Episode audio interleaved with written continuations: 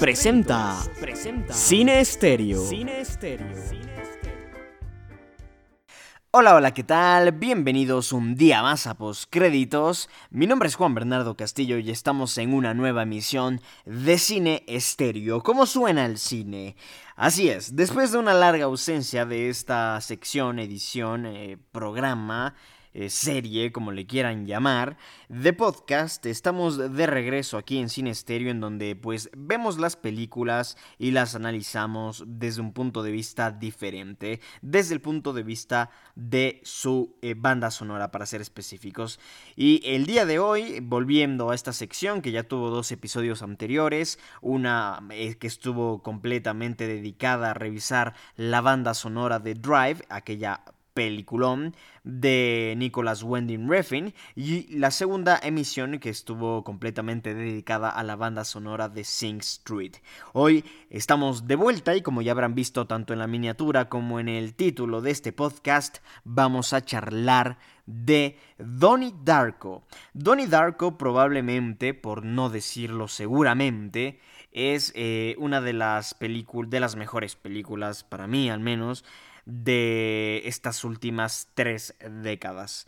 Eh, me parece un peliculón realmente, es una, una, una fantástica cinta que eh, si bien es cierto, tiene pues su dimensión de complejidad, es verdad que la película es bastante explícita a la hora de contarnos exactamente lo que pasa. El tema es que hay que prestarle atención porque no todo está tan claro. Eh, hay que te, bueno, hay que prestarle atención. Eh, son cosas muy sutiles lo que nos va indicando la literalidad de esta película, pero Donnie Darko es una obra compleja que seguramente está en la lista de las películas básicas para cualquier amante del cine. Honestamente, creo que cualquier persona que ame el cine, esta película tiene que estar eh, ahí como que una de, las iniciadoras en ese gusto por el séptimo arte, porque realmente es una cinta que creo que la gran mayoría hemos visto, ya se ha convertido en una serie, de, perdón, una película de culto y que estrenó en el año 2001. La película se trata de un thriller psicológico que está ambientada en 1998, para quien no la haya visto, aunque si no la han visto no sé por qué están escuchando este podcast, porque obviamente va a contener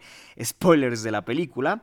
Pero bueno, cuenta la historia de Donnie, un adolescente que tiene visiones sobre un siniestro conejo gigante llamado Frank que le predice que, bueno, el fin del mundo se está acercando y que Donnie Darko de alguna u otra forma tiene que convertirse en la persona que impida que esto suceda. La película fue dirigida por Richard Kelly, la producción corrió a cargo de Adam Fields, Nancy Huvonen, Sam McKittrick y el guion también es de Richard Kelly. La música, y es en donde más nos vamos a enfocar en este episodio de Cine Stereo, es de Michael Andrews, la fotografía de Steven B. Poster, el montaje de Sam Bauer y de Eric Strand, y está protagonizada por Jake Gyllenhaal, Jenna Malone, Drew Barrymore, Maggie Gyllenhaal, la hermana de Jake, Mary McDonald, Catherine Ross, Patrick Swayze, Holmes Osborne, Noah Weil, David Chase y James Duval. El país de origen de esta película es Estados Unidos, como he comentado se estrenó en 2001, pero para ser exactos, la película tuvo su lanzamiento mundial el 19 de enero de 2001 en el Festival de Sundance y se estrenó comercialmente en cines el 26 de octubre de 2001. Pertenece a los géneros de drama, thriller psicológico y fantasía, tiene una duración de 113 minutos en su versión original y luego hay un, direct, un de 133 minutos. Tiene una clasificación para mayor de 12 años, estuvo, o más que nada su idioma original es el inglés, producida por Flower Films, distribuida por Pandora Cinema y New Market Films. Contó con un presupuesto de 3.800.000 dólares y tuvo una recaudación final de 7.300.000 dólares. Eh, si revisamos esta cifra, realmente no es una cifra demasiado eh, importante o impactante dentro de lo que un, éxito comercial se refiere. De hecho, podríamos decir que esta película eh, fue de todas, a ver, de cierta forma un fracaso comercial. Si bien es cierto, recaudó más de lo que se gastó en producirla, de todas formas su ganancia es mínima. Estamos hablando de que tuvo una ganancia de 3.500.000 dólares, que realmente es bastante bastante, poco dentro de lo que es la industria cinematográfica como para llamarle un éxito comercial. Y de hecho esta película durante mucho tiempo estuvo oculta, las, personas realmente no se le prestó la atención que se merecía obviamente esta película y se convierte luego en una, una película de culto varios años después, se popularizó muchísimo verdad es que alrededor de Donnie Darko hay un montón de cosas, hay un montón de datos curiosos, de historias y tiene una banda sonora que como habíamos comentado, corre a cargo del señor Michael Andrews y es justamente en lo que nos vamos a enfocar. Como habíamos comentado de inicio, esta película básicamente se centra en un adolescente llamado Donnie Darko, eh, bueno, Donald Darko para ser exactos, quien eh, tiene alucinaciones extrañas con un siniestro conejo gigante que le predice el fin del mundo. Pero más allá de eso, Donnie Darko es un viaje espacio-tiempo espectacular. Eh, y bueno, en esta película, perdón, en esta edición de postcréditos vamos a hablar de su banda sonora, enfocarnos especialmente en esto y vamos a hacerlo en orden cronológico como aparecen las canciones, empezando por la primera, Carpathian Ridge esta canción de Michael Andrews y que la escuchamos a continuación aquí en Cine Stereo.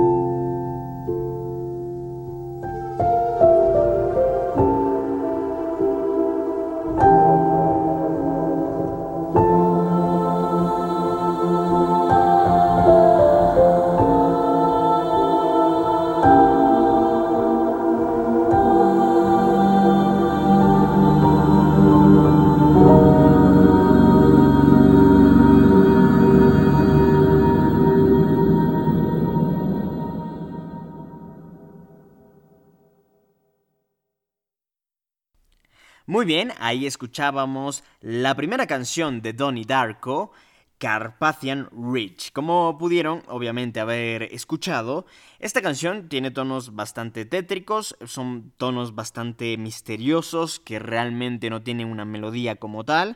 Eh, simplemente tienen como que un objetivo de despertar atención en nosotros, creo yo, al menos de dejarnos o de despertarnos eh, la pequeña duda, una pequeña duda más bien de lo que va a ser esta película.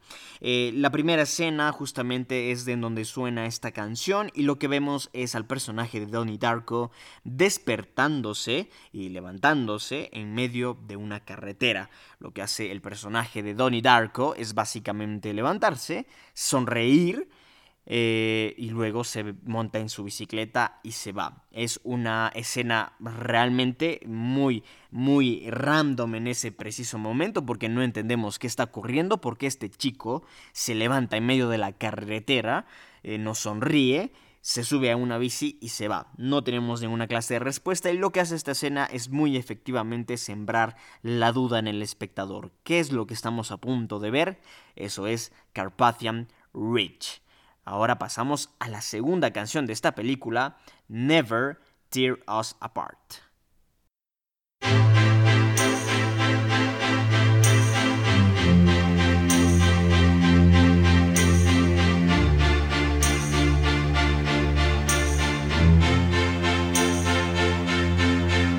Don't ask me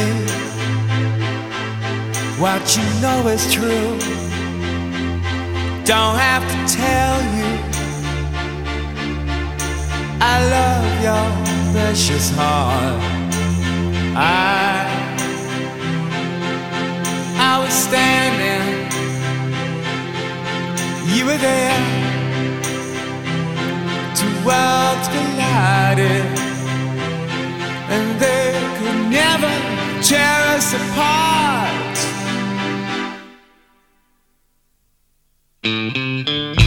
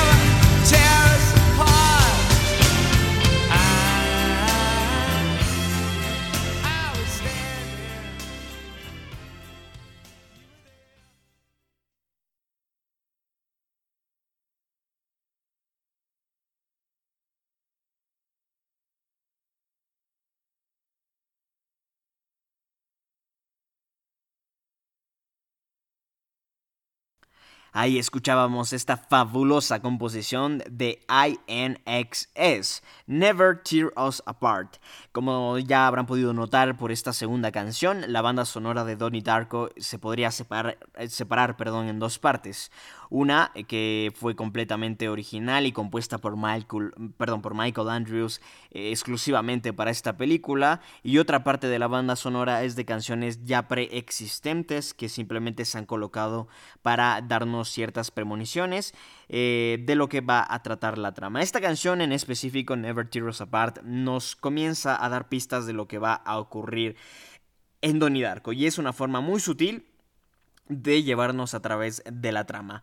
Eh, esta canción se escucha inmediatamente después de Carpathian Ridge y bueno, simplemente es Donnie Darko en su bicicleta de camino hasta su casa. Ya nos hemos podido dar cuenta que es en la mañana, Donnie Darko está usando una pijama y con esa pijama puesta pues está eh, cicleando de vuelta a su casa de donde sea que se haya despertado el personaje. La letra de esta canción es bastante interesante desde dos puntos de vista. Bueno, primeramente la canción en sí tiene una propuesta musical interesante. Eh, podríamos decir una especie de rock pop muy muy interesante que suena bastante bastante bien. He de mencionar, es una canción espectacular. Pero más allá de todo eso, queremos aquí analizar también las películas y lo que significan para la trama, eh, perdón, las canciones y eh, tratar de analizar lo que significa para la trama de la película. En especial me quiero enfocar en eh, uno de los versos de esta canción que dice lo siguiente. Estaba parado y tú estabas ahí. Dos mundos colisionaron y nunca nos pudieron separar. Básicamente uno de los versos de la canción dice esto. Eh, y bueno, básicamente es una premonición de lo que va a ocurrir en Donnie Darko porque efectivamente lo que pasa en esencia en esta película es que dos mundos colisionan. La línea temporal, espacio-tiempo de dos mundos colisionan mediante la caída de un artefacto. Este artefacto siendo, eh, bueno, la turbina de un avión. Esto ocurre, si bien es cierto, más adelante, esta canción aparece antes de que ese suceso eh, pase en la película, pero de todas formas ya nos comienza a dar un indicio de por dónde va a ir la trama. Es verdad que le tenemos que prestar atención a estos detallitos para comenzar a darnos cuenta de lo que va a ir la cinta. Pero básicamente de esta canción, Never Tear Us Apart, eh, por INXS. Es una canción que ya nos comienza a dar ciertas pistas de por dónde va a ir. Y es muy interesante también la propuesta musical, porque, eh, como habrán podido escuchar, después de que se canta por primera vez el coro de la canción, que de hecho este segundo verso que les conté hace un momento es básicamente el coro de la canción, la primera vez que escuchamos este coro, lo que sucede es que la canción básicamente se separa. Entonces es una forma muy interesante de jugar con este contrarios en esta película, con dualidades. Es muy interesante lo que se crea aquí, porque ya desde este comienzo, desde este punto, nos comienzan a dar una idea de que nos vamos a enfrentar a una realidad dual. Y es efectivamente lo que ocurre en esta película. Repetimos, Never Tear Us Apart, canción de INXS, canción sasa completamente, que les recomiendo muchísimo, pero muchísimo escuchar.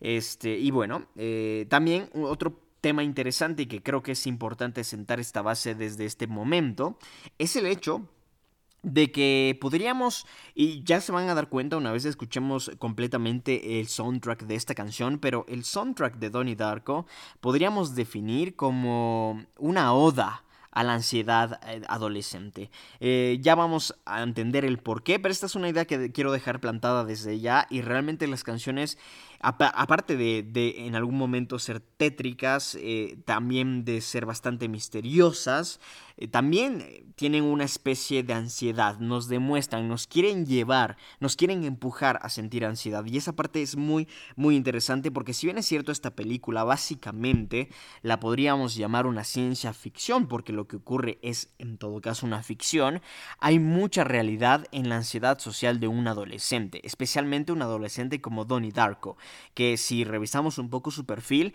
es un personaje con problemas, con problemas psicológicos. Asiste a un psicólogo, se lo califica de esquizofrénico, obviamente está teniendo visiones con un conejo gigante y de hecho cuando tú ves la película por primera vez quizás lo primero que se te puso en la cabeza fue este tipo tiene esquizofrenia, tiene graves problemas mentales y si bien es cierto está lidiando con muchos problemas, muchos de ellos quizás eh, se nos hagan eh, familiares eh, dentro de la adolescencia. Creo que son normales inclusive sentir algunas de esas cosas, no estoy diciendo todas, pero algunas de estas cosas como por ejemplo la ansiedad del personaje de Donald Darko es bastante, bastante familiar. Entonces es muy importante, muy interesante esa parte y la banda sonora nos trata de, de empujar a nosotros los espectadores hasta esa esquina. Lo que acabamos de escuchar entonces era Never Tear Us Apart y vamos a pasar inmediatamente a la siguiente canción.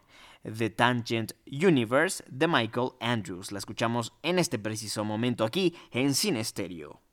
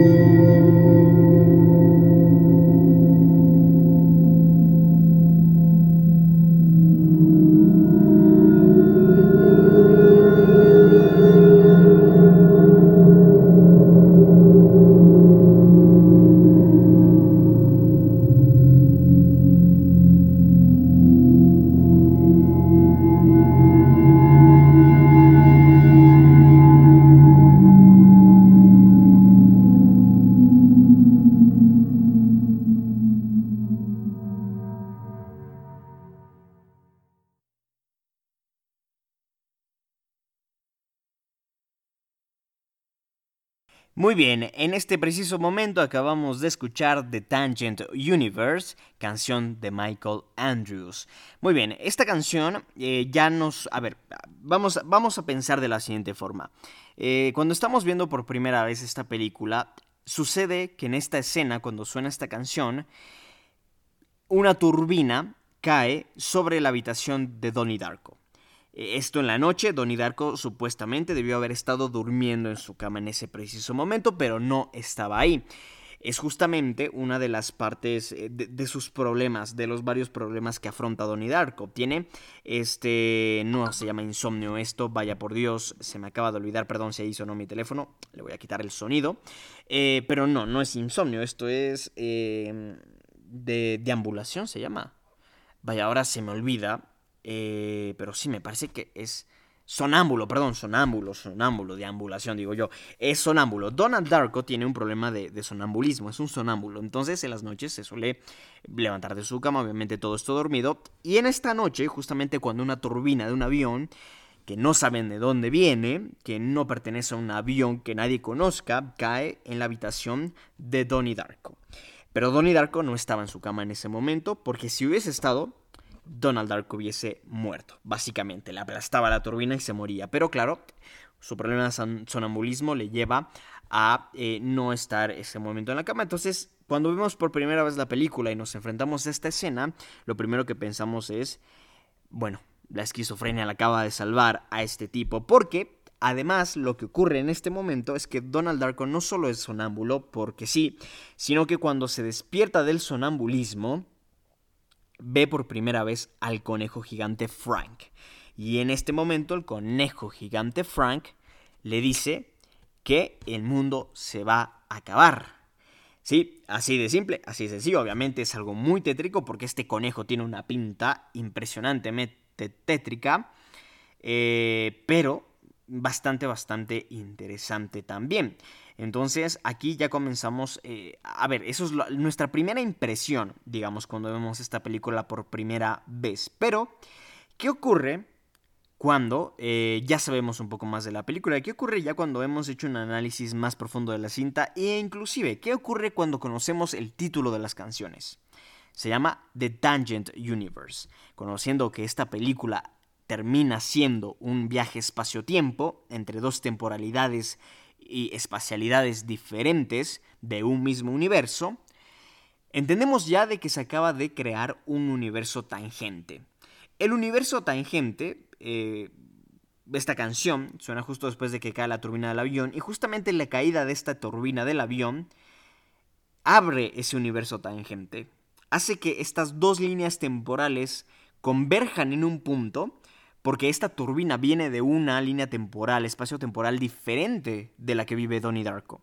Entonces, en este momento han colisionado estas dos líneas espacio-temporales y se acaba de crear ese universo tangente por eh, el ingreso de un eh, artefacto desde una línea espacio-tiempo diferente a la de la realidad de Donnie Darko. Entonces, eh, aquí ya entendemos que evidentemente esta película es algo más. Es algo más que solo un adolescente con problemas mentales. Eso nos queda clarísimo en este momento. Se acaba de abrir el universo tangente y básicamente lo que le dice el conejo tétrico de Frank cuando se encuentran por primera vez después de que esta turbina cae sobre eh, la habitación de Donnie Darko es que el mundo va a terminar precisamente en 28 días, 6 horas, 42 minutos y 12 segundos, que dentro de la temporalidad de esta película sería la noche de brujas, el día de Halloween.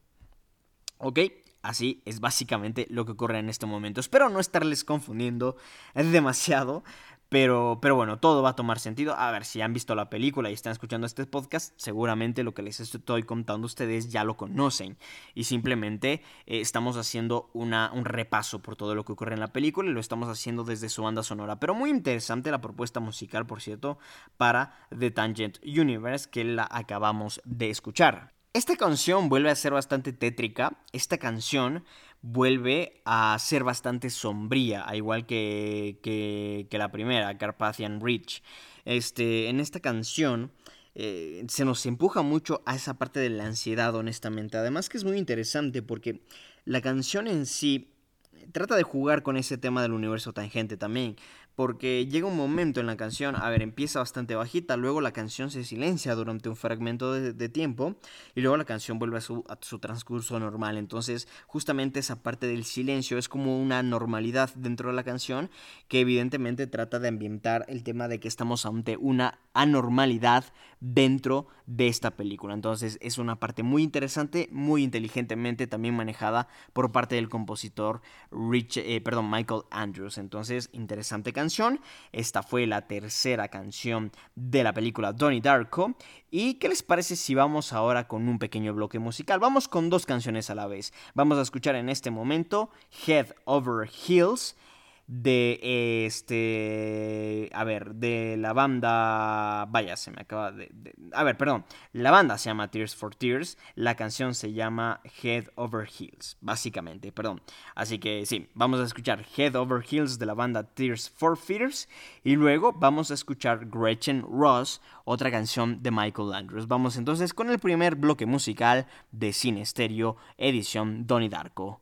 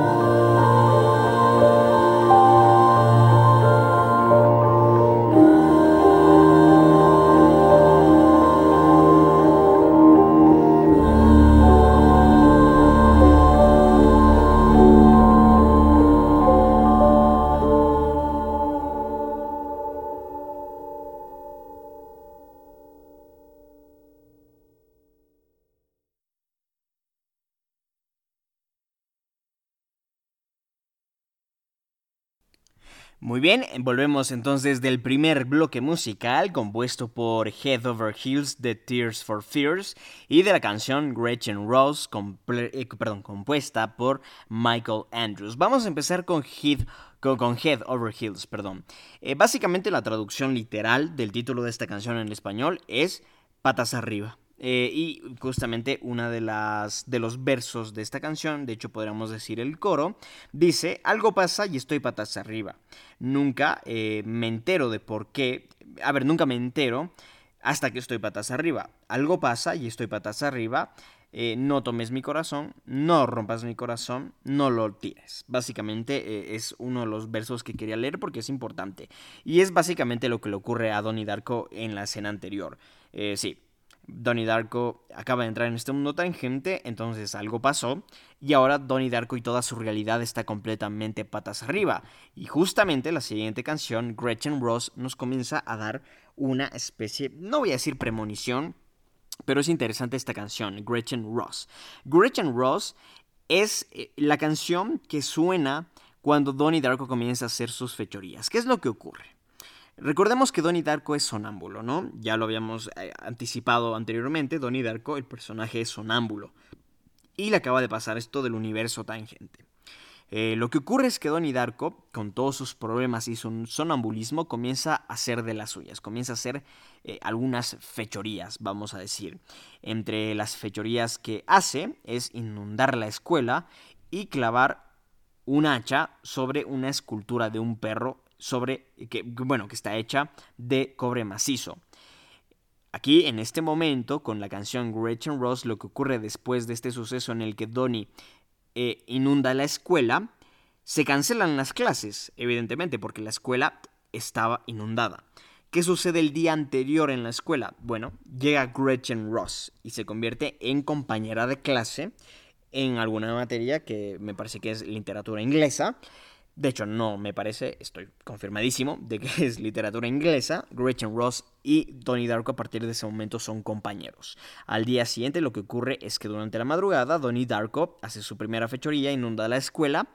Eh, y no va a haber clases. Entonces Donnie Darko tiene que regresarse para su casa y cuando lo está haciendo en una de las paradas de bus se encuentra con Gretchen Ross tienen una caminata. Bueno, Gretchen Ross la están abusando. Los dos bullies de, la escuela, que, uno de ellos es Seth Rogen, el otro actor. Ahora mismo se me olvida su nombre, pero bueno, Seth Rogen es uno de los actores y actuando de Bravocom no le queda para nada, pero bueno, en esta película actuó de Bravocom y están acosando a Gretchen Ross. Donnie Darko pasa por ahí, la rescata a Gretchen Ross y se van los dos para la casa de Gretchen Ross caminando y conversando y tal. Eh, y aquí pasa algo bastante interesante. Porque eh, una de las líneas que Gretchen Ross le dice a Donnie Darko en esta conversación es, a ver, le pregunta su nombre, ¿cómo te llamas? Y Donnie le dice, Donnie Darko. Ella le responde, ¿Donnie Darko? ¿Qué clase de nombre es ese? Parece de un superhéroe o algo así. Y de aquí ya comenzamos a tener otra pista más. ¿Quién es Donnie Darko? Donnie Darko es solo ese personaje trastornado, es solo ese personaje con problemas mentales, este adolescente que la pasa muy mal. ¿O acaso Donnie Darko es un superhéroe? Es un punto muy interesante, ya lo iremos resolviendo mediante siga pasando este podcast, mientras sigamos analizando la película de Donnie Darko, pero muy interesante esta parte, al menos para mí es interesantísima esta línea, porque ya nos da una premonición de en qué se va a convertir Donnie Darko en esta película, cuáles son verdaderamente sus intenciones. Ya lo sabremos más adelante. Pero Gretchen Ross es una canción diferente a todas las demás que hemos escuchado en la banda sonora de Michael Andrews, porque es una canción que primeramente empieza con un piano bastante melódico, bastante bonito, inclusive voy a decir, suena muy bonito, para nada tétrico. Es verdad que la canción de a poco se comienza a trastornar un poco y sí que nos comenzamos a meter, no voy a decir en un lugar este, tétrico, pero sí en un lugar de ansiedad. La ansiedad adolescente está muy presente en la banda sonora de esta película. Y justamente en esta canción. Entonces empieza, como digo, como algo muy melódico, perdón, bastante bonito, de acompañamiento, que de a poco se va transformando en aquello que ya no es tan bonito, ya no es tan melódico tampoco. De eso se trata la canción Gretchen Ross, de eso se trata la canción Head Over Heels y hemos terminado con el primer bloque musical. Pero como bien saben ustedes, aquí en Cine Estéreo, nosotros no solo hablamos de la película, no solo hablamos de eh, las canciones de la película, sino que también hacemos unos pequeños bloques de trivia, de anécdota. Y en esta ocasión vamos a empezar con el primer bloque de trivia de datos curiosos de anécdota de Donnie Darko. Y la primera hay una que me ha llamado muchísimo la atención a mí porque creo que quizás represente el sentir de muchos de nosotros cuando vimos por primera vez la película, es el que sintieron Seth Rogen y Jake Gyllenhaal, quienes en la fiesta de despedida de la filmación de esta película acordaron o los dos estuvieron de acuerdo más bien, con que no tenían ni idea de qué se trataba esta película. Es un dato interesantísimo, curiosísimo, porque imagínate tú que actúas en una película, se terminó la filmación, se terminó el rodaje, estás en la fiesta celebrando que se terminó el rodaje, y con uno de tus colegas, con uno de tus eh, coestrellas, comienzas a conversar y los dos se dan cuenta que no saben de qué va la película. Interesantísimo dato y que como digo, eh, sí, es, es realmente eh, quizás la representación del sentir de muchos de nosotros cuando vimos esta película por primera vez. Y otro dato de trivia que tenía que me parece también muy interesante es que Jake Gyllenhaal usa la estrategia de eh, prácticamente no parpadear para este, sellar su actuación de, bueno, de un, de un personaje bastante espeluznante psicótico básicamente. Eh, mientras está siendo, digamos, manipulado por Frank. Esto es importante decirlo. Cuando Jake Gyllenhaal está siendo manipulado por Frank, usa esta estrategia de actuación en la que prácticamente no parpadea para darle a su personaje el sello de un, este, pues, personaje con psicosis, psicótico, básicamente. Entonces es muy interesante también, eh, me parece un, genial dato y evidentemente es una de las características principales y que hacen tan especial la actuación de Jake Gyllenhaal como Donnie Darko en esta fantástica película. Pero vamos ahora con la siguiente. Ah, por cierto, por cierto, por cierto. Me estaba olvidando de un tema con Gretchen Ross. Esta película deja sentada la base de que. Eh, eh, la posibilidad más bien de que Donnie Darko puede que sea un superhéroe. Entonces, con esta canción también se nos presenta el primer, entre comillas, superpoder del personaje. Y sería la fuerza desmedida. Básicamente porque Donnie Darko es capaz de clavar un hacha sobre cobre macizo. Importante dato, vamos a tenerlo presente porque es importante de cara al futuro de esta cinta. Vamos este, con otra canción. Vamos con otro bloque musical, más bien. ¿Qué les parece? Vamos con otro bloque musical. Vamos a ir con tres canciones de golpe. Lucid Memory, Middlesex Times y Manipulated Living, todas de Michael Andrews, parte de la banda sonora original de esta película Donnie Darko. Vamos entonces con este bloque musical. Reiteramos, empezaremos con Lucid Memory, pasaremos con Middlesex Times y terminaremos con Manipulated Living. Aquí vamos.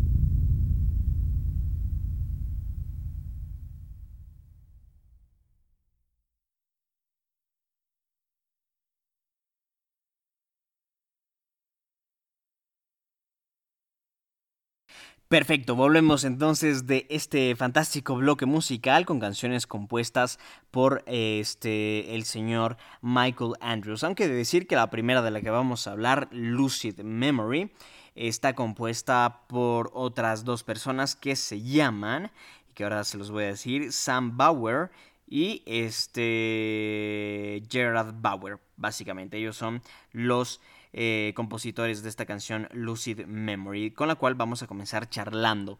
Eh, a ver, Lucid Memory, ¿qué ocurre en esta escena de Lucid Memory?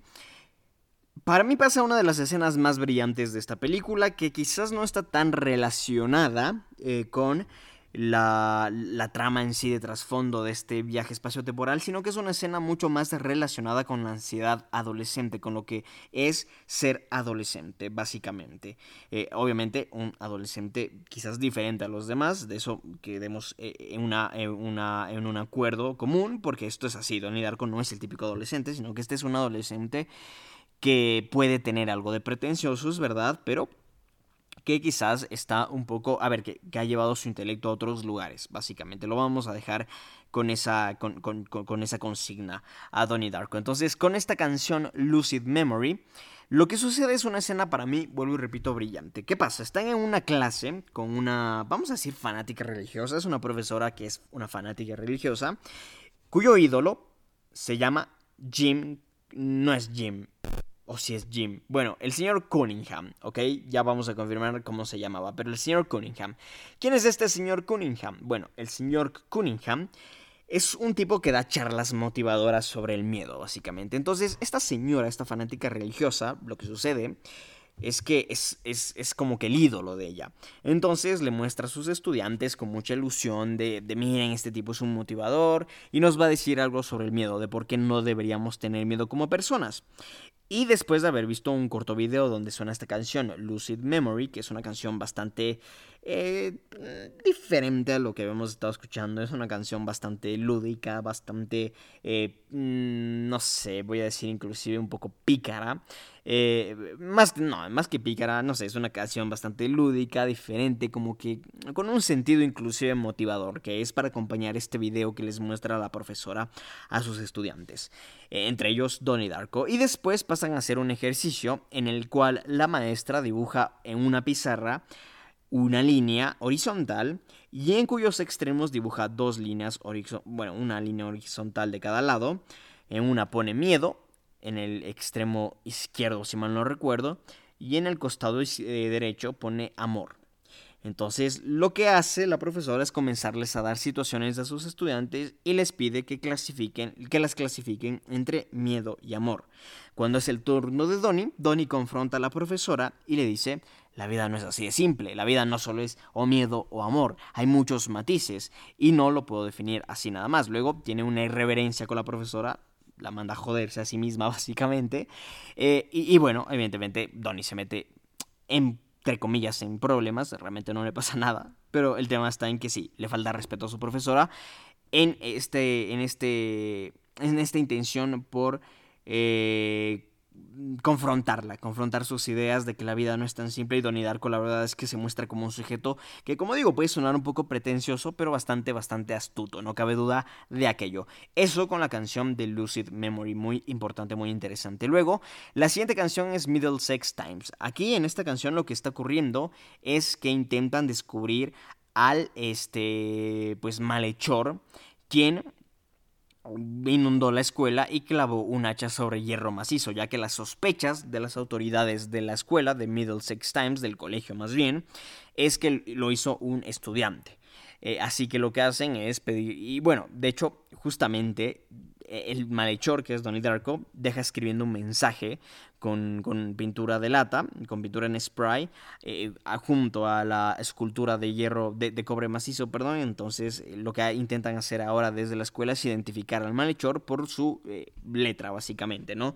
Entonces les pasan a hacer escribir un mensaje en la pizarra, que es el mismo mensaje que se escribió en el piso, y Donnie Darko es uno de los sospechosos. De hecho, todos los estudiantes son sospechosos en este preciso momento. Y eso es lo que ocurre con Middlesex Times. Es una canción, aquí sí que bastante pícara, bastante como que de sus, no sé, de un suspenso bastante uvillo. Es divertidísima esta canción, me encanta. Tiene, tiene una melodía muy interesante, Middlesex Times. Y luego, finalmente, en este bloque musical escuchamos también Manipulated Living. ¿Qué ocurre? Bueno, con este suceso de la inundación de la escuela y a sabiendas de que probablemente fue un estudiante quien lo hizo, se convoca a, una, a un Parent Teacher Night, básicamente una conferencia padres y profesores. Eh, en la cual se discute, se discute perdón, este tema y demás. Eh, pero la parte importante es que cuando suena esta canción, Manipulated Living, los padres de Donnie Darko están justamente en esta reunión de padres profesores y Donnie se queda en su casa y se está viendo al espejo y confronta a Donnie Darko. Está enfrente de él, eh, perdón, confronta a Frank está ahí justamente en su reflejo, en el reflejo de su espejo, lo, en vez de verse a sí mismo, se ve, lo ve, perdón, al conejo gigante Frank. Eh, y es una canción súper tétrica, esta sí que quizás es una de las canciones más sombrías de toda la película, muy, muy interesante, pero que ya nos da a entender desde su título que algo raro está pasando. Hay una vida manipulada, pero paralelamente, mientras Donnie está justamente viéndose eh, al espejo y ve a Frank y está conversando con él, lo que ocurre en la conferencia de padres y profesores es que eh, la fanática religiosa, esta maestra, está intentando prohibir un libro que están leyendo en clases. Justamente Donnie está leyendo este libro en clases. Eh, el libro que es bastante interesante. Por cierto, y que tiene un fragmento muy, muy interesante que no lo anoté y ahora mismo no me acuerdo exactamente el fragmento. Pero, ah, ya me acordé. Básicamente es que entran a robar unos tipos a, la casa de un señor. Eh, o más que robar, entran a la casa de un señor, le quitan su dinero, pero no lo usan, sino que lo queman y terminan haciendo algo irónico. Es algo así. Básicamente la anécdota del libro que realmente yo creo que no tiene mucha incidencia realmente en la trama, pero que es importante e interesante de ver. Más que indicarnos que Donnie Darko es un tipo bastante astuto perdón, para sacar esta conclusión. Eh, pero bueno, más allá de todo esto, en Manipulated Living, entonces se trata de eso, ¿no? Donnie Darko está siendo manipulado desde dos sentidos. Frank lo está manipulando y a la vez está siendo manipulado por su círculo escolar porque le quieren prohibir un libro, le quieren prohibir ese crecimiento intelectual que Donnie Darko eh, tiene. Eh, entonces, bueno, es, es, importante, es interesantísimo. Y aquí, en esta escena, cuando Donnie está enfrente y confrontando a Frank en el espejo, se presenta por primera vez la idea, la consigna, el concepto de viaje en el tiempo. Eh, es bastante importante, es muy interesante de hecho esta parte y a mí en lo personal me parece importantísimo. Eh, una gran canción, Manipulated Living, que luego vuelve a aparecer y ya vamos a hablar en qué términos aparece, que es otra de las escenas para mí insignia y estrella de esta película, pero ya más adelante vamos a adentrarnos en aquello. Eh, bueno, en fin, más allá de todo eso, terminamos aquí este, este, segundo bloque musical, perdón, compuesto por tres canciones. ¿Y qué les parece? ¿Qué les parecería a ustedes si es que, este, pues, revisamos un poco de trivia? O mejor lo guardamos para después. Lo vamos a guardar para después. La trivia la guardamos para después. En este momento vamos a escuchar la siguiente canción, otra canción de Michael Andrews llamada Philosophy of Time Travel. Así es el título de esta canción y lo escuchamos a continuación.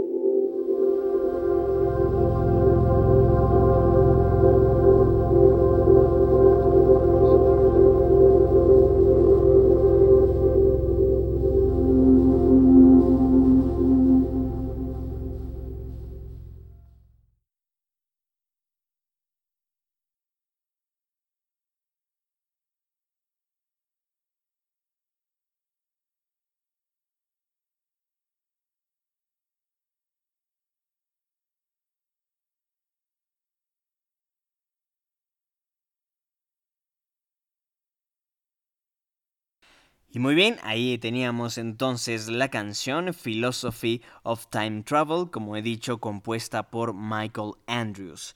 Esta canción, Philosophy of Time Travel, hace referencia a un libro que sale en la película, un libro ficticio he de decir, creado eh, para los efectos de esta película y nada más, eh, que se llama mm, de la misma forma, es homónimo a la canción, Filosofía de viaje en el tiempo. Eh, esta canción básicamente suena cada vez que sale el libro y cada vez que Donnie Darko habla con su profesor, me parece que es de física, ¿no? Y discuten el viaje en el tiempo. Esta canción tiene principalmente una función categorizadora dentro de la película, pero es interesantísimo la filosofía del viaje en el tiempo. Eh, vamos a hablar de este libro y lo vamos a hacer de tal forma que vamos a repasar los fragmentos del de, eh, libro de, de, Donnie Darko, de este libro dentro de Donnie Darko, de la filosofía de viaje en el tiempo. Vamos a ir repasando un poco lo que dice este libro. Eh, y bueno, poco a poco lo iremos haciendo, a partir de este momento lo iremos haciendo a lo largo de eh, toda la de todo este podcast, de todo lo que resta de podcast, ¿ok? Vamos a ir hablando de la filosofía de viaje en el tiempo, ¿ok? Eh, y lo vamos a hacer efectivamente a partir de un, bueno, de, de, un rato más, ¿ok? Un rato más, el tema es que se me acaban de perder los fragmentos que tenía aquí, pero bueno, en un momento más vamos a hablar de la filosofía de viaje en el tiempo. Este, pero bueno, es muy interesante la canción. La canción en realidad este, juega mucho con el tiempo. Eh, ya sé, es un poco redundar aquí, pero eh, la canción tiene va cambiando mucho de rápido a lenta en cuanto a su ritmo y esa parte es muy importante, es interesante y que justamente eh, ambienta perfectamente el tema del viaje en el tiempo. Pero que como digo, la canción en sí siento yo que tiene principalmente una función eh, mayormente categorizadora, ¿ok? Eh, pero bueno, vamos a empezar entonces con, con el primer fragmento que vamos a leer de, del viaje, bueno, la filosofía de viaje en el tiempo. Y lo primero que, que, vamos a hablar es de este primer fragmento que dice realidad y sueño. Desde siempre la barrera entre ambos planos ha ondulado como una playa bajo la luna. En ocasiones, el ser humano ha sido capaz de lanzarse a las aguas y nadar hasta alcanzar el reflejo plateado sobre las olas. ¿Ok? Esto es lo primero, uno de los primeros fragmentos que podemos leer de la filosofía de viaje en el tiempo.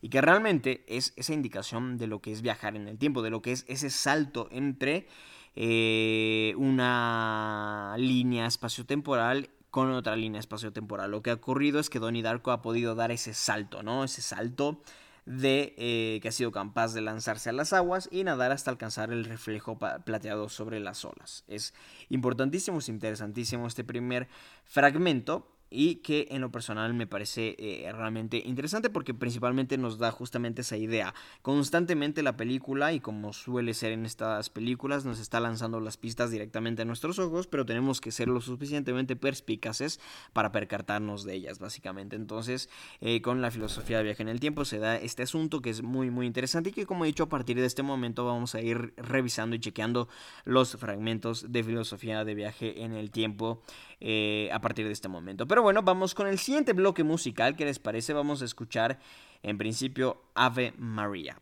Vamos a empezar entonces con esta canción. Y luego escucharemos Sleeping Away. Vamos entonces con el siguiente bloque de canciones aquí en Cine Stereo edición Donnie Darko.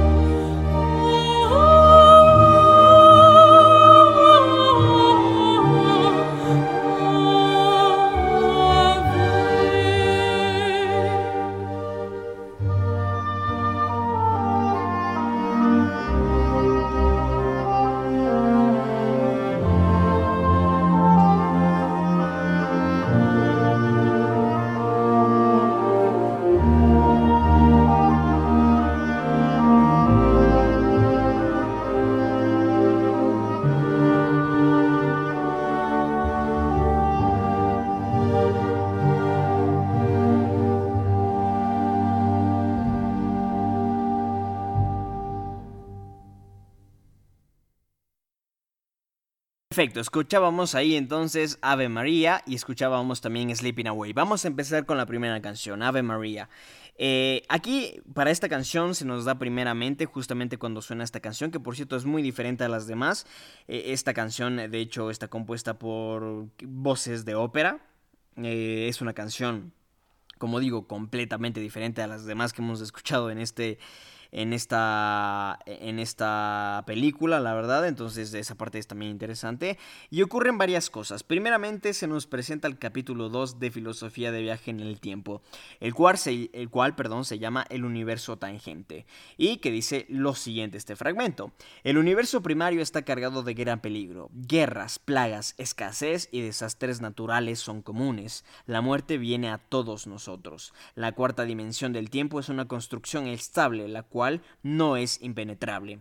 Los incidentes, cuando el tejido de la cuarta dimensión llega a ser corrompido, son increíblemente raros. Si tiene lugar un universo tangente, será altamente inestable, manteniéndose por no más de unas semanas. Finalmente colapsará el mismo, formando un agujero negro como el universo primario, capaz de destruir toda la existencia. Este es el capítulo 2, que hace referencia de hecho a una de las canciones que ya revisamos, para ser exactos, la tercera canción, El universo tangente. Entonces, ya aquí Donnie Darko, obviamente leyendo este libro, se da cuenta y se comienza a dar cuenta de que se abrió un universo tangente. Justamente Ave María, que quizás hace eh, un poco de referencia a un tema bíblico, eh, justamente yo creo que ah, es esta referencia bíblica más que nada hace referencia a Roberta Ann Sparrow, la escritora del libro de The Philosophy of Time Travel, que es una misteriosísima señora que vive sola en una casa y que varias veces es prácticamente atropellada en la película. Bueno, no es atropellada, sino que casi la atropellan varias veces en la película.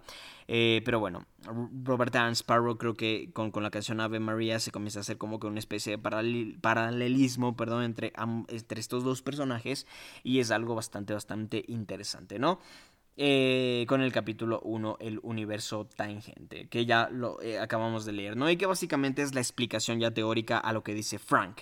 Frank dice que el mundo se va a acabar en 28 días eh, a ver, 28 días, 6 horas, 42 minutos y 12 segundos. Pues bueno, esto ya está teorizado en la filosofía de viaje del tiempo. Y lo que dicen es que cuando se crea este, si, si tiene lugar un universo tangente, será altamente inestable, manteniéndose por no más de unas semanas. Y cuando colapse, se va a formar un agujero negro que básicamente destruiría toda la existencia. Entonces a eso se refiere eh, Frank cuando habla de el fin del mundo. Entonces es una parte muy, muy interesante este capítulo 1 de El universo tangente. Pero además, con la canción Ave María, también se nos introduce la segunda teoría de filosofía en viaje en el tiempo, el capítulo 2, denominado el agua y el metal. Y dice así, el agua y el metal son los elementos clave de los viajes en el tiempo. El agua es elemento barrera para la construcción de portales del tiempo usados como pasarelas entre universos en el vórtice tangente. El metal es el elemento de transición para la construcción de artefactos nave. Eh, ¿Por qué es importante? ¿Por qué es interesante esta parte? Muy bien. Esta segunda teoría primeramente nos habla del agua. El agua, que es una, materia principalmente, o la conocemos eh, naturalmente en un estado líquido. Eh, ¿Qué ocurre con el agua? Bueno, ocurre que justamente Donnie Darko, eh, este, este tema del agua, hace referencia a su segundo poder, que es revisar o que es lograr ver eh, una especie de, de lanza líquida que sale desde el pecho de las personas y que trazan el camino que van a seguir en los próximos momentos. Es básicamente como que Donnie Darko puede leer o puede de alguna forma ver el futuro. Es el segundo poder que se nos presenta del personaje principal de Donnie Darko. Y el agua entonces, como bien lo menciona la filosofía del viaje del tiempo, es este un elemento clave en el viaje en el tiempo, puesto que con él se abren básicamente los portales. Entonces, eh, bueno, justamente el agua es elemento barrera para la construcción de portales que son usados como pasarelas entre universos en el vórtice tangente. Entonces, básicamente eh, se hace referencia de esa forma al segundo poder. Pero el metal, la segunda parte de este capítulo, que es muy importante también, nos habla de que el metal es el elemento de transición para la construcción de artefactos nave. El artefacto nave lo podríamos considerar la turbina que cayó. Las turbinas están hechas de metal, así que bueno, eso ya es bastante literal. Así que no hay mucha más explicación aquí. De eso se trata la canción, entonces Ave María, pero también escuchamos Sleeping Away. En Sleeping Away, básicamente lo que ocurre es que se dan el primer beso Donnie y Gretchen. Y otro punto importante de Sleeping Away es que es una canción que vuelve a lo tétrico. Ave María se queda en esa parte de eh, musicalidad. Eh, bueno, de ópera y demás, que por cierto es importante porque lo que sucede es que ahora con este segundo poder de Donnie Darko puede ver eh, y se le traza un camino el cual recorrer y Donnie Darko decide recorrer ese camino que se le es trazado con la lanza líquida que sale de su pecho y le lleva hasta el armario de sus padres donde que encuentra un arma de fuego, encuentra un revólver. Entonces, es, bueno, una pistola. No sé si sea un revólver, no sé la clasificación de armas, para serles honesto, pero bueno, revólver, pistola, lo que haya sido. El tema es que encuentra una eh, arma de fuego que se la guarda Donnie Darko, ¿ok? Y que luego ya veremos cómo la termina usando. Pero hay que recordar que todo lo que pasa en esta película tiene una explicación. Eso es importante. Todo lo que ocurre en esta película es... Eh, tiene una explicación después. Y bueno, volviendo también, por cierto, al tema de Manipulated Living, eh, que bueno, es una canción que escuchamos en el anterior bloque musical. Eh, justamente de lo que se trata esta canción, o más bien suena esta canción de nuevo, de vuelta, cuando Donnie Darko cuestiona a Jim Cunningham en una, en una de, bueno, en una conferencia que les reparte este señor. Entonces es una escena también fantástica, fabulosa, que me encanta, pero que realmente no tiene mucha más relación, eh, perdón, relevancia dentro de la película. Simplemente lo quería mencionar porque es una de mis escenas favoritas de toda la película. Pero bueno, en todo caso nos habíamos quedado con Ave María, Sleeping Away. Vamos entonces con el siguiente bloque musical, empezando por For Whom the Bell Toys, que este, bueno, esta canción es una canción, a ver, For Whom the Bell Toys. Se me olvida ahora mismo quién la canta, pero se las digo en un momentito nada más, si es que me lo permiten. Muy bien, For Whom the Bell Toys es una canción de Steve Baker y Carmen Dave. Y la siguiente, la segunda canción que vamos a estar repasando en este nuevo bloque musical es Notorious. El baile, bueno, Notorious, que perdón, ya me estaba adelantando a lo que se trata la canción, pero Notorious básicamente es una canción de los señores Duran Duran. Así que, bueno, Duran Duran ya estuvo presente en el último episodio de Cine Stereo, vuelve a estarlo en este momento, pero con Notorious. Vamos entonces con este nuevo bloque musical aquí en Cine Stereo, edición Donnie Darko.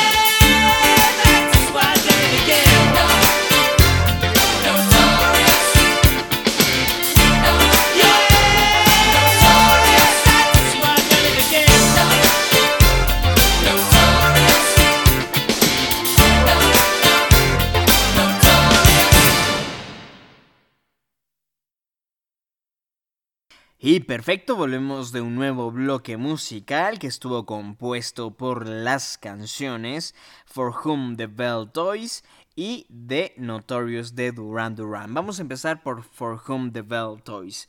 Esta canción lo primero que marca es una cita que tienen Donnie Darko y Gretchen Ross, en la cual van al cine. Mientras están en el cine, Gretchen Ross se queda dormido viendo la película, que por cierto la película que ven es... Eh, ay, la película está Sam Raimi. Eh, vaya, de terror. Se me olvida en este momento.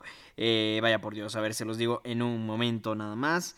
Evil Dead, Evil Dead, básicamente. Esa es la la película que están viendo en el, en el cine, eh, The Evil Dead.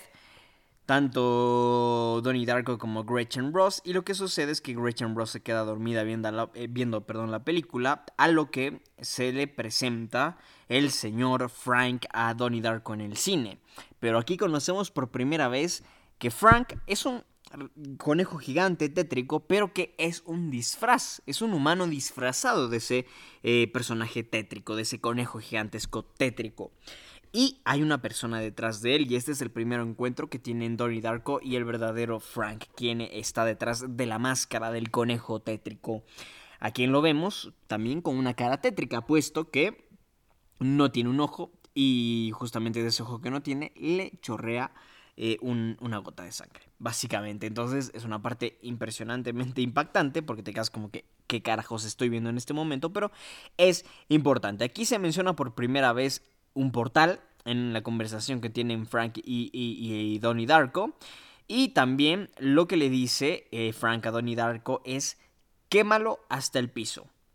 Inmediatamente suena la siguiente canción, Notorious de Duran Duran, y aquí lo que ocurre es que eh, hay una especie de noche de talentos en la secundaria a la que asiste, bueno, colegio, escuela secundaria, como lo quieran llamar, de Donnie Darko, donde que se presenta su hermana justamente con su grupo de baile que es comandado por la fanática religiosa, eh, y bailan a la canción de Notorious, pero eh, mientras esto ocurre, Donnie Darko se sale de la sala de cine, la deja a Gretchen Ross ahí que se quede dormida, y él se va a la casa de Jim Cunningham y la incendia, la prende fuego, la quema hasta las cenizas, como Frank le dijo que lo haga. Entonces, Donnie Darko Donnie está siendo manipulado por el señor Frank. Y justamente esto ocurre mientras eh, suena la canción Notorious. Notorious, que es una canción con este, una, un acabado funky. Bastante, bastante. A ver, con una melodía bastante buena. Es una gran, gran canción. Y que eh, podríamos decir que el concepto general, en esencia, de esta película es algo así como una una especie de confrontación al sistema, al poder. Eh, básicamente de eso se trata la canción Notorious de Duran Duran. Muy buenas canciones ambas, me encantan por completo, me parecen espectaculares totalmente.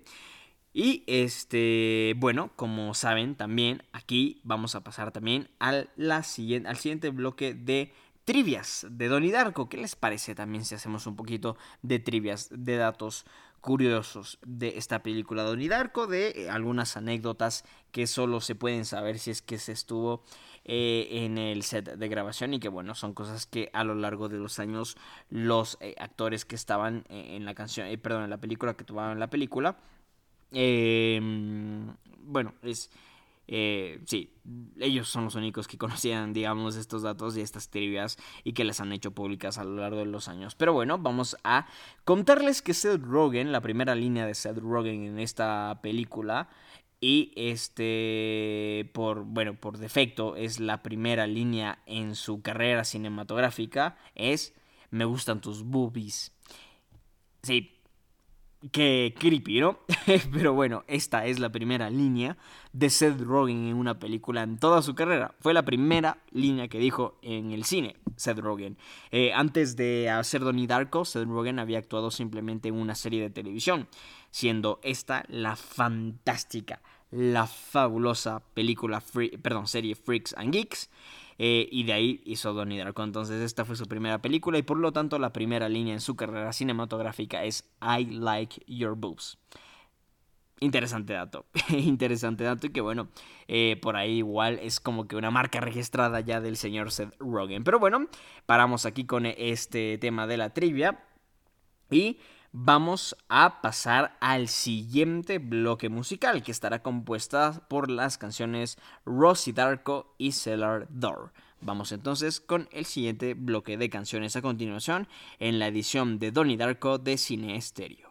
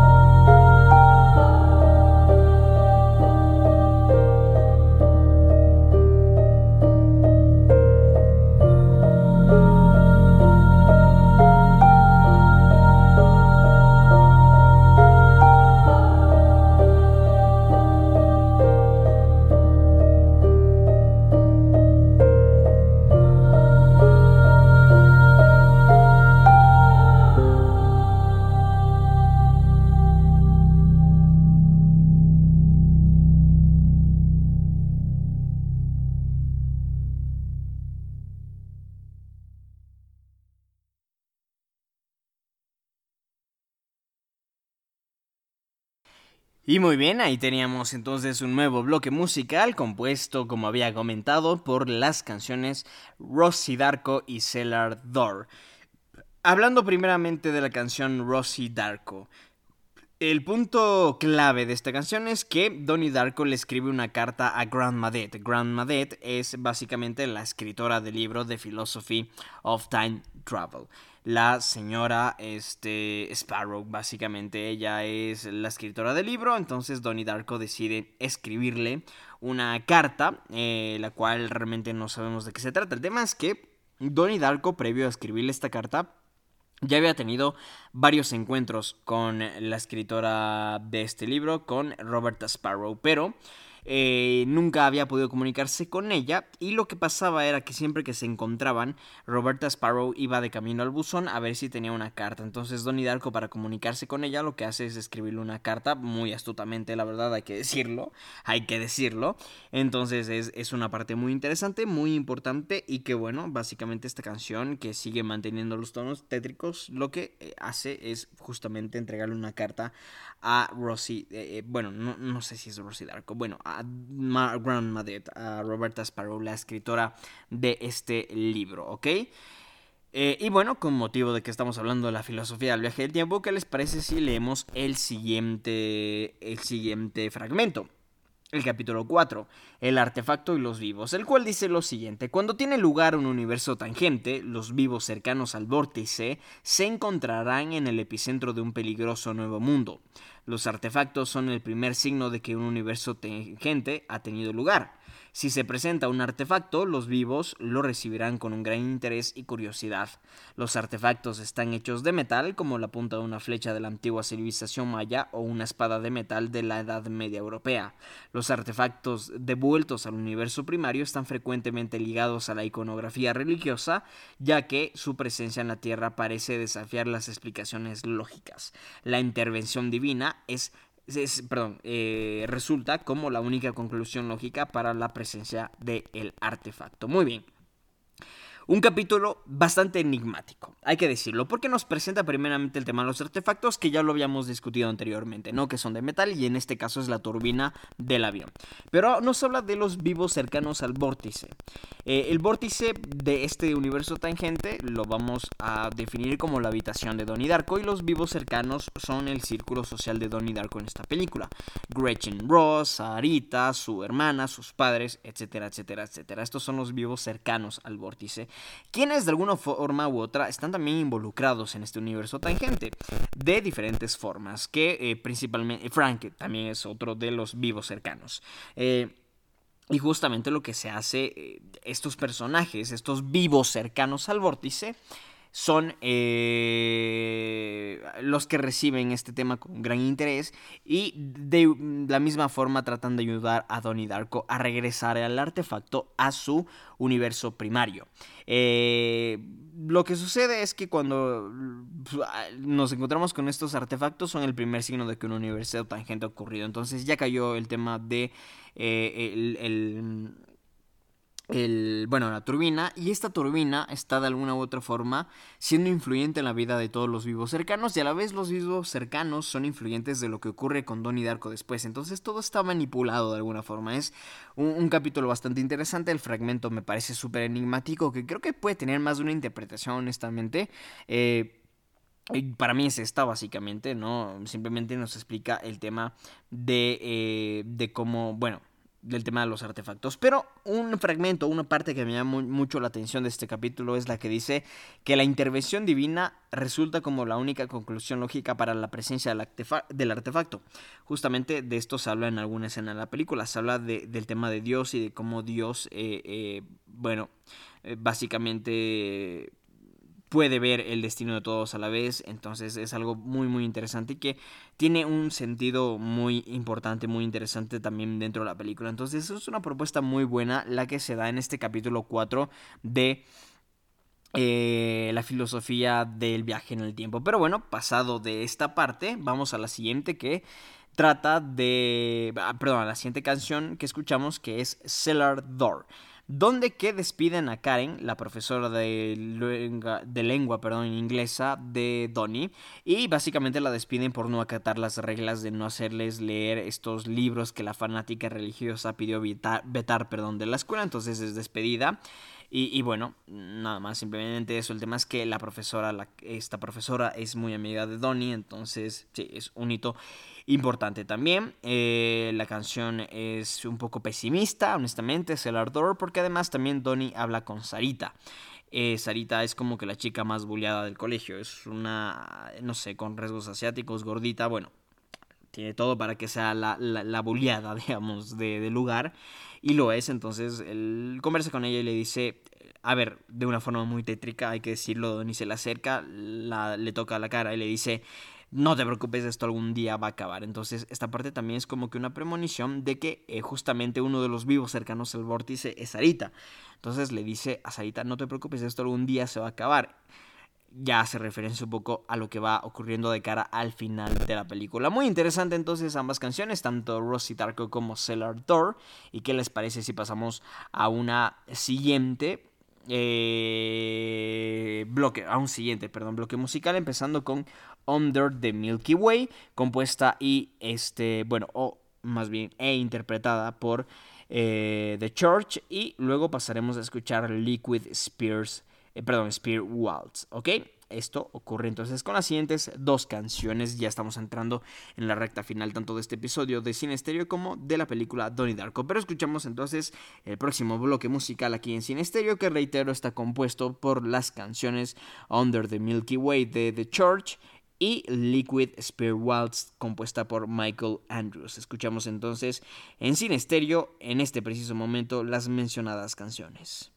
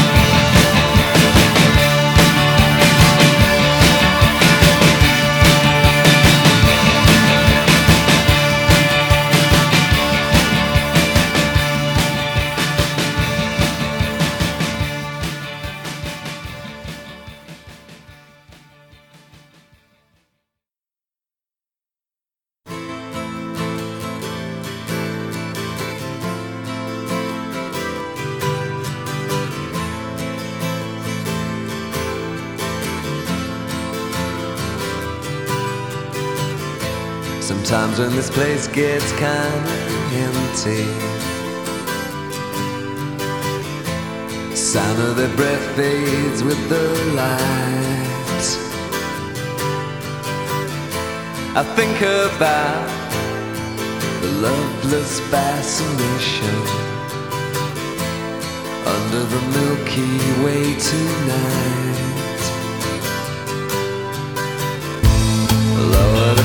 Curtain down, Memphis. Lower the curtain down, alright. I got no time for private consultation under the Milky Way tonight. Wish I knew what you were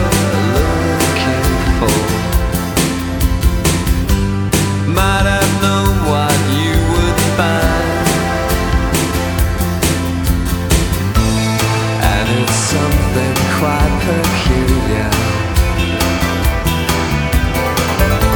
Something shimmering and white. It leads you here, despite your destination. Under the Milky Way tonight. Wish I.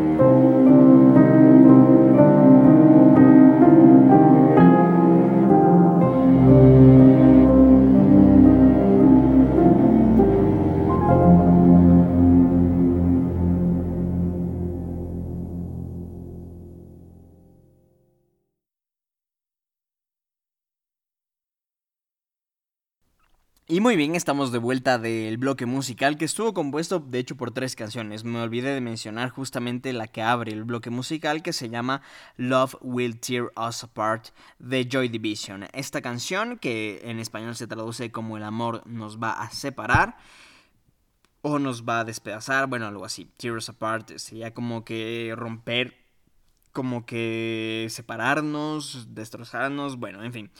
Eh, el tema es que esto es muy importante porque, en efecto, el amor va a separar eh, el vórtice, va a separar las dos líneas temporales que se han cruzado. ¿Cómo va a pasar esto? Bueno, ya lo vamos a discutir con las canciones que van a ocurrir más adelante. Pero esta primera canción, muy buena, me gusta muchísimo y es justamente cuando Gretchen llega a la fiesta. Entonces eh, es justamente como que un aviso de que Donnie Darko y Gretchen Ross se van a enamorar y ese amor va a hacer que de alguna forma los universos eh, que se han cruzado se separen. Entonces es súper eh, interesante, me gusta mucho el uso de esta canción en la película. Luego hablamos de Under the Milky Way de The Church. Esta canción también bastante buena, eh, un poco más con ritmos un tantito folk, no voy a decir completamente folk, pero un poco más folk que los demás, igual con tonos rockeros, una gran canción también que me gusta muchísimo. Y eh, esta canción suena cuando Donnie y Gretchen bajan las escaleras justamente en esta fiesta de Halloween que su hermana, la hermana mayor de Donnie me refiero, eh, organizó. Eh, se besan y eh, se encuentran con la hermana justamente de Donnie y ahí se menciona a Frank, se menciona a Frank. Eh, y cuando se menciona a Frank, la cámara voltea y lo que se ve es líquido. Se ve una la lanza líquida que traza el camino de las personas. Bueno, lo que decide hacer Frank, Donnie, perdón, al ver este líquido es decide seguir ese rastro, ¿no? Y ese rastro lo va a llevar hasta Frank, porque Frank fue a comprar cerveza. Eso es lo que se ha dicho. Y luego la siguiente canción, Liquid Spirit Waltz, es otra canción que nos habla de uno de los, de uno de los poderes, una de las habilidades de Donnie Darko, que es justamente ver estas lanzas líquidas que salen del pecho de los personajes y que trazan sus caminos. Con esto, Donnie Darko, eh, bueno, se da cuenta de que este trazo lo lleva hasta la casa de Mother, perdón, de Grandma Dead, de este, justamente la escritora del libro de, de, de Philosophy of Time Travel, y y claro, Donnie Darko decide seguir este rastro hasta allá. Entonces va Donnie, mm, Gretchen Ross y sus otros dos amigos van hasta allá.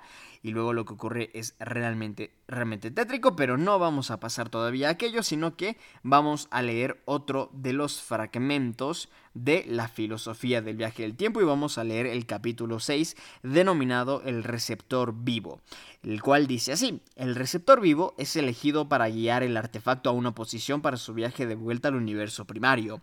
Nadie sabe cómo o por qué un receptor es escogido. El receptor vivo está frecuentemente bendito con poderes de la cuarta dimensión, estos incluyen incremento de fuerza, telequinesis, control mental y habilidad para conjurar fuego y agua. El receptor vivo es frecuentemente atormentado por sueños terroríficos, visiones y alucinaciones auditivas durante su tiempo en el universo tangente. El entorno del receptor vivo, conocido como el manipulado, lo temerá e intentará destruirlo. Esto es justamente lo que ocurre con Donnie Darko, que es el receptor vivo en este caso. Donnie Darko se convierte en el receptor vivo y es la persona que tiene que enviar el artefacto de vuelta al universo primario. En este caso, la turbina que cayó sobre su habitación. Eh, aquí se dice que el receptor no es ninguna clase de elegido y el receptor eh, está bendito con poderes de la cuarta dimensión. Estos incluyen incremento de fuerza, hablamos de este, la telequinesis, que sería al ver los, los trazos de lanza líquida que salen de los pechos de las personas. Bueno, esos telequinesis y un poco inclusive de control mental y la habilidad para conjurar fuego y agua que ya la vimos también por parte de Donnie Darko en cuando incendia a la casa de Jim Cunningham, pero igual la vamos a ver inclusive más adelante. Pero importante este tema. Eh, lo que me gusta también y que también sucede con Donnie Darko y de que, aquí nos damos cuenta de que Donnie Darko es justamente ese receptor vivo, es que frecuentemente es atormentado por sueños terroríficos, visiones y alucinaciones auditivas. Frank es de alguna forma una visión y alucinación. Eh, tiene también alucinaciones auditivas, es verdad, y también tiene algunos sueños eh, terroríficos. Todo esto le pasa al personaje de Donnie Darko. Además, es importante que el entorno del receptor vivo, conocido como manipulado, lo temerá y lo intentará destruir. Esto los bullies lo intenta, incluso uno de los bullies lo intenta matar. Es así de ilógico esto. Eh, la psicóloga de Donnie Darko le dice a sus padres que, tiene este, problemas psicológicos como esquizofrenia y demás, y es otra forma de intentar eh, destruir al personaje. Entonces es muy interesante. Me encanta realmente cómo todo esto está construido cómo tiene una teorización. Es impresionante impresionante, honestamente me encanta, me encanta cómo lo han construido. De paso vamos a leer el siguiente capítulo, el capítulo 7 que se llama Los manipulados vivos. Los manipulados vivos son normalmente los amigos cercanos y vecinos del receptor vivo. Son propensos a lo irracional, a lo bizarro y frecuentemente a la conducta violenta. Esto es el desafortunado resultado de su tarea, la cual es ayudar al receptor vivo en el retorno del artefacto al universo primario. Los manipulados vivos harán cualquier cosa para salvarse del olvido. Recordemos la consecuencia de eh, si es que Donnie Darko no devuelve el, artefacto a, su universo primario, bueno, se acaba el mundo. Entonces ninguno de los, de los manipulados vivos quiere que esto ocurra, entonces lo que hacen es eh, ayudarle a Donnie Darko de alguna u otra forma a retornar, a regresar ese artefacto al universo primario.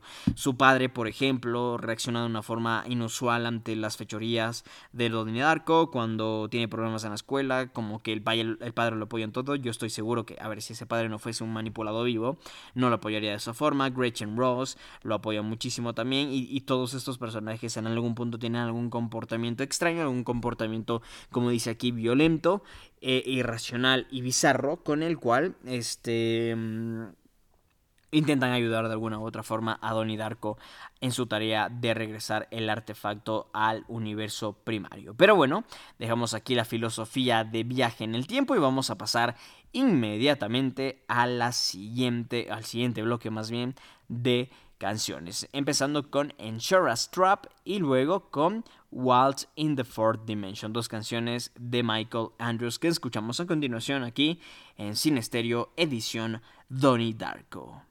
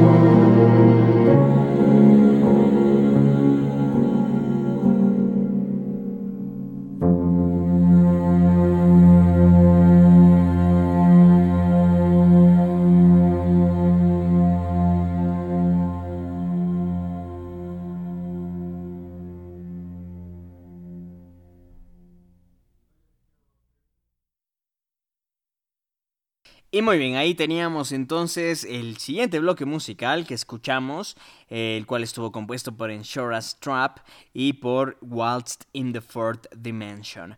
Eh, dos canciones que siguen repitiendo la tónica de una banda sonora bastante tétrica, pero a la vez que nos empuja hacia la ansiedad. Entonces esto es una constante en la... En la realmente en esta banda sonora por parte de Michael Andrews y también en las otras canciones que no fueron compuestas por él, pero que de igual forma fueron utilizadas en la canción. Todas realmente nos empujan hacia esos sentimientos como espectadores. Empecemos con Insurance Trap. ¿Qué sucede?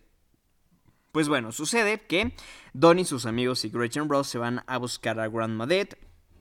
Y cuando Donnie y Gretchen llegan a, a la casa de, de, bueno, de la señora Sparrow, que siempre se me olvida su nombre, pero se llamaba, bueno, se me olvida en este momento, pero bueno, donde la señora Sparrow, eh, Donnie y Gretchen y sus amigos son atacados por los bullies. Así es, por Seth Rogen y el otro tipo que no sé cómo se llama, pero bueno, eh, son atacados por los dos. Eh, y este, este suceso de este ataque los lleva a que Frank atropelle a Gretchen. Matándola, básicamente, sí. Frank, el conejo, lo mata a Gretchen y luego Frank se baja del auto, obviamente, y los confronta a Donnie y a Gretchen. Gretchen está tirada al piso muerta después de que Frank lo haya atropellado. Y ahí se quita, eh, bueno, ahí, perdón, no se quita, pero eh, Donnie Darko lo que hace es utilizar el arma de fuego que encontró en el armario de sus padres y le dispara a Frank en el ojo. Y entonces es por eso que cuando Frank se quita la máscara de conejo tétrico en el cine, lo vemos con un ojo, bueno, lo vemos más bien sin un ojo y saliéndole sangre de ese ojo es justamente por este suceso de aquí. Entonces, como pueden ver, todo está conectado, todo tiene sentido en esta película y todo tiene una explicación lógica, ¿ok? Eh, claro, Gretchen está muerta y a Frank eh, le cuesta el ojo esto, ¿no? Donnie le dispara, eh, lo mata. y luego, bueno, así se termina básicamente el tema con esta canción, con Insurance Trap. Pero luego tenemos Waltzed in the Fourth Dimension, donde que Donnie conduce hasta... Eh, a ver, ¿qué sucede? Momentos antes, justo antes de la fiesta de Halloween, la mamá de Donnie, junto con su hija y el papá de Donnie, eh, que se fue a otro lugar, viajan, se van fuera, ¿no? Y se quedan solo Donnie y su hermana. Se hace la fiesta y tal, entonces en el vuelo de regreso de la mamá de Donnie, eh, lo que pasa es que ese va a ser el avión, digamos, del cual Donnie va a sacar la turbina o del cual... es el avión al cual le pertenece, digamos, la turbina de Donnie. Eh, del, universo primario, entonces lo que tiene que hacer Donnie es devolver esa turbina al universo primario.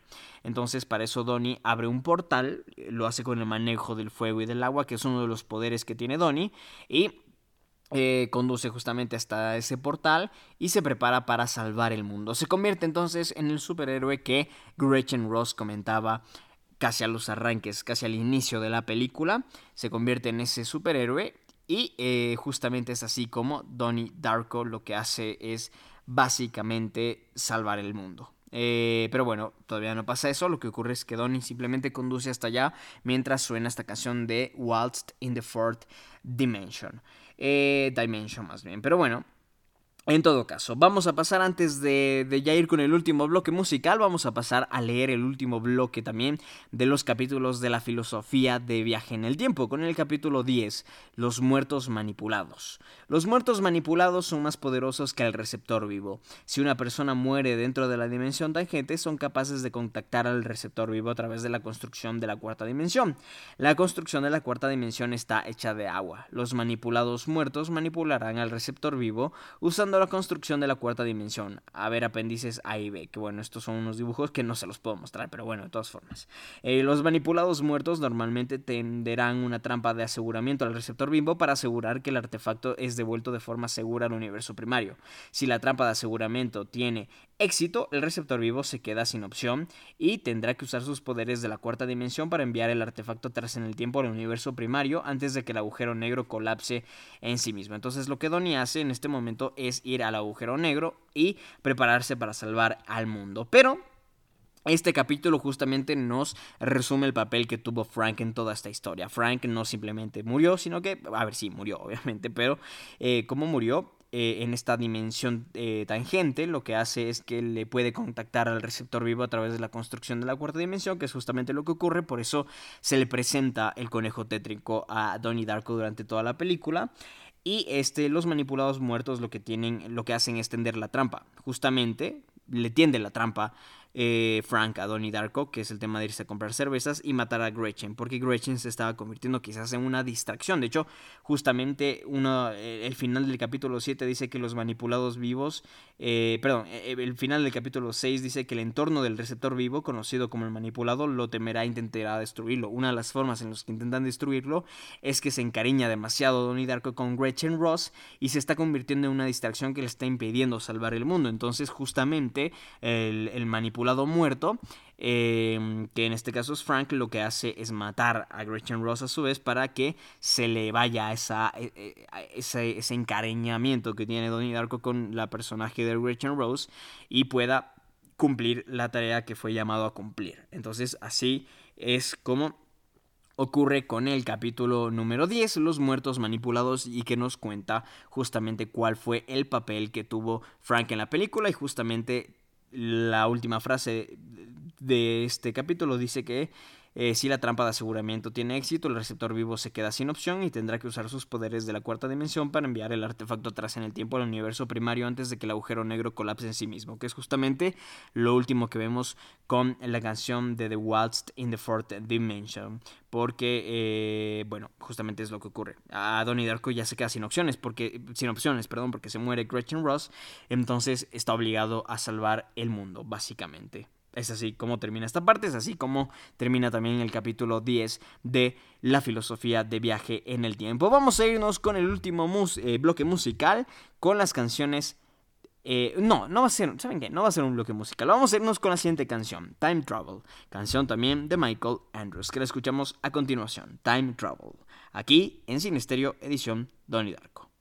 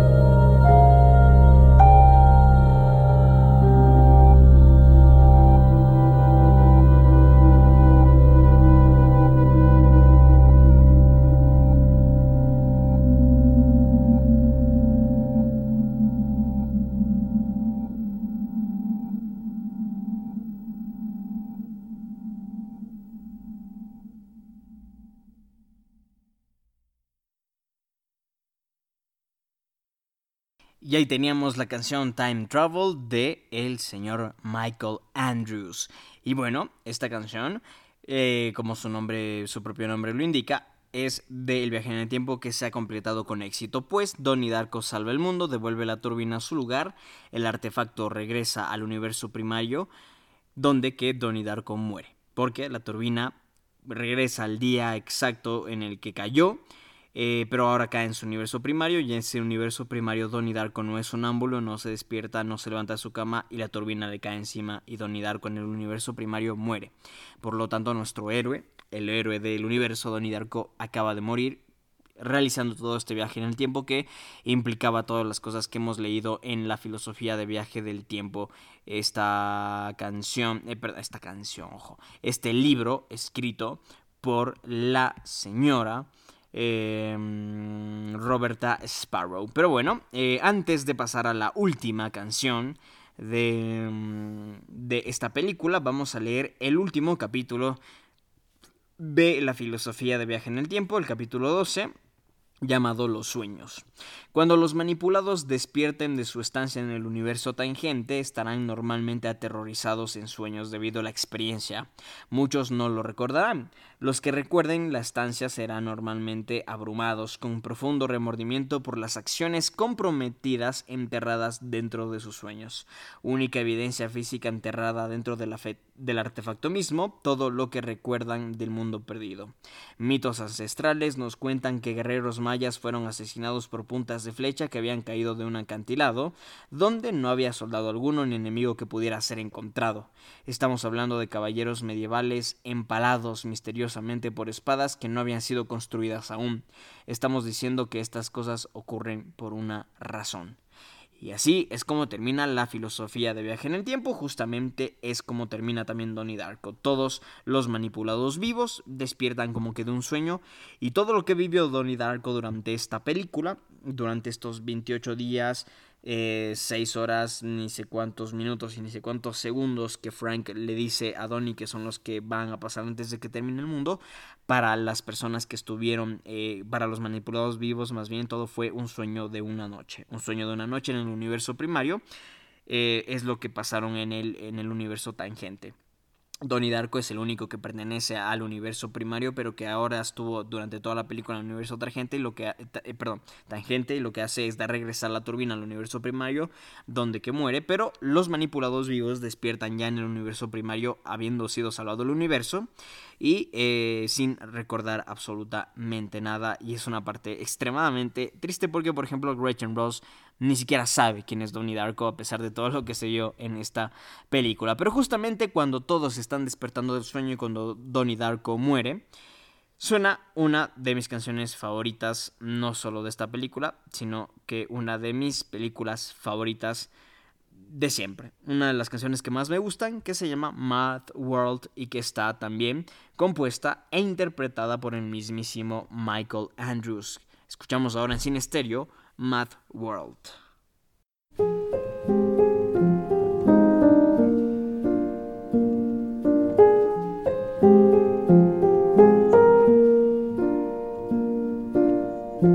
All around me are familiar faces, worn out places, worn out faces, bright and early for their daily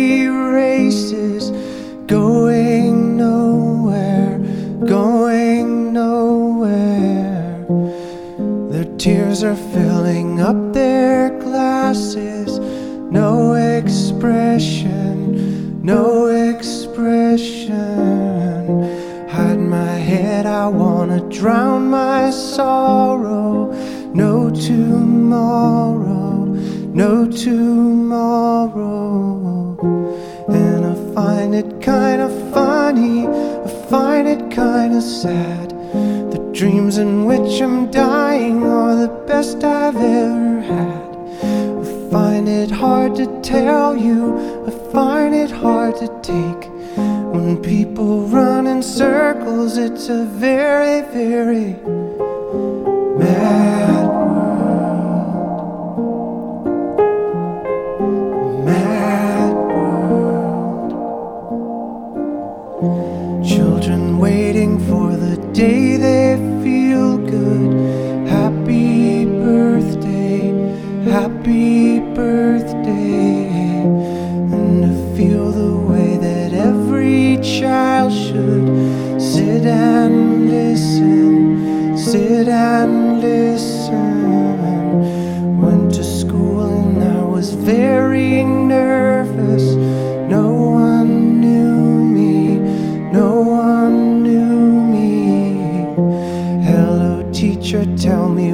my lesson.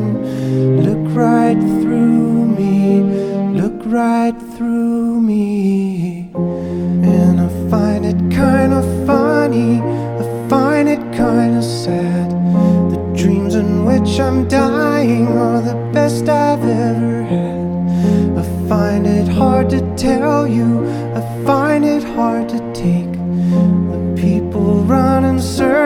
It's a very, very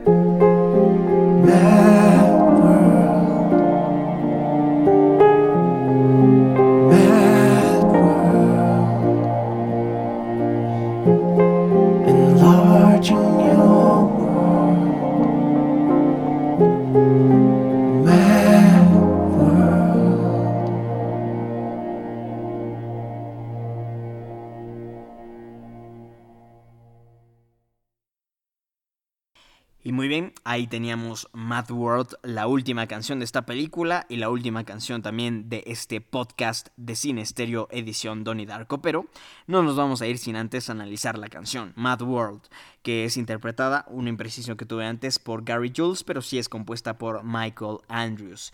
Muy bien, esta canción prácticamente empieza diciendo todo alrededor mío son caras familiares, lugares gastados, caras gastadas. Eh, temprano y brillante para sus este, carreras diarias, yendo a ningún lado, yendo a ningún lado. Sus lágrimas llenan sus vasos, sin expresión, sin expresión. Escondo mi cabeza y quiero eh, ahogar mi arrepentimiento. No hay mañana, no hay mañana. Y me parece divertido y me parece un poco triste. Los sueños, los mejores sueños que he tenido son en los que estoy muriendo lo me parece difícil decírtelo, me parece difícil de recibir. Cuando las personas corren en círculos es un mundo bastante, bastante loco.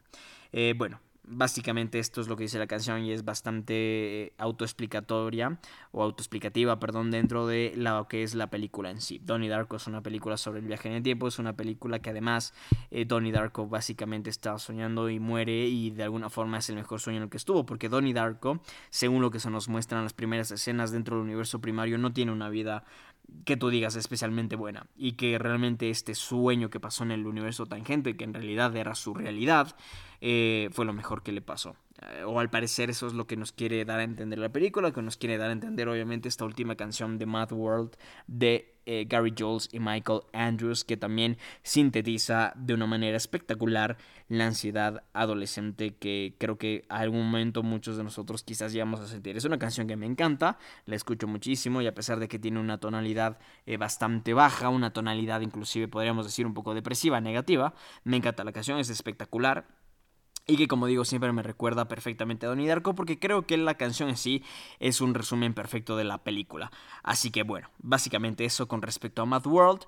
No hay mucho más que decir de Donnie Darko, la verdad. Es una de mis películas favoritas, seguramente de muchos de ustedes también. Es un peliculón, eh, que no les quepa duda de eso. Es un bendito peliculón completamente es un peliculón y que no dejen que nadie les diga lo contrario. Y, como digo, a pesar de que quizás en una primera vista la película pueda parecer súper compleja, realmente si le prestamos la atención suficiente, nos daremos cuenta que todas, pero absolutamente todas y cada una de las respuestas de la película están ahí mismo, en la cinta. En fin, esto es Donnie Darko. Esta es la banda sonora de Donnie Darko, que como he dicho ha sido trabajada por Michael Andrews. Este peliculón eh, perdón, protagonizado por Jake Gyllenhaal escrito y dirigido por Richard Kelly, es realmente una obligatoria película para todos los amantes del cine. Es espectacular de muchas formas, me encanta, la he visto muchísimas, pero muchísimas veces y no puedo dejar de verla porque me parece una obra simple y sencillamente fascinante que creo que todo el mundo la debería ver por lo menos una vez porque en serio es espectacular. En fin, vamos a ir dejando aquí ya esta edición de cine estéreo con el especial de Donnie Darko, hablando de la película de Richard Kelly del 2001 que está ambientada en los años de 1998. Espectacular película, gran interpretación de Jake Gyllenhaal, debutante para Seth Rogen espectacular. Aquí dimos el dato curioso de que la primera frase que Seth Rogen dijo alguna vez en cualquier película fue I like your boobs. Genio, genio total. En todo caso, muchísimas gracias a todos ustedes por haber estado aquí, por haber escuchado. Espero que les haya gustado esta nueva edición de Sinesterio. A partir de hoy sábado, todos los sábados tendremos Sinesterio, así que no se preocupen que ya está preparado todo para que funcione perfecta y correctamente post créditos. Pero bueno, muchísimas gracias por haber estado aquí una vez más. Les recuerdo que mi nombre es Juan Bernardo Castillo y me gustaría conocer sus opiniones, que hablemos de esta película, que hablemos de esta banda sonora y lo podemos hacer a través de los canales de comunicación oficiales de Postcréditos. En Twitter nos encuentran como arroba postcréditos1, Facebook e Instagram arroba postcréditos98, me pueden escribir al correo postcréditos98 arroba gmail.com y también pueden visitar nuestra página web www.postcréditos.blog. Hasta aquí llegamos el día de hoy, nosotros nos estaremos escuchando muy pero muy pronto. Adiós.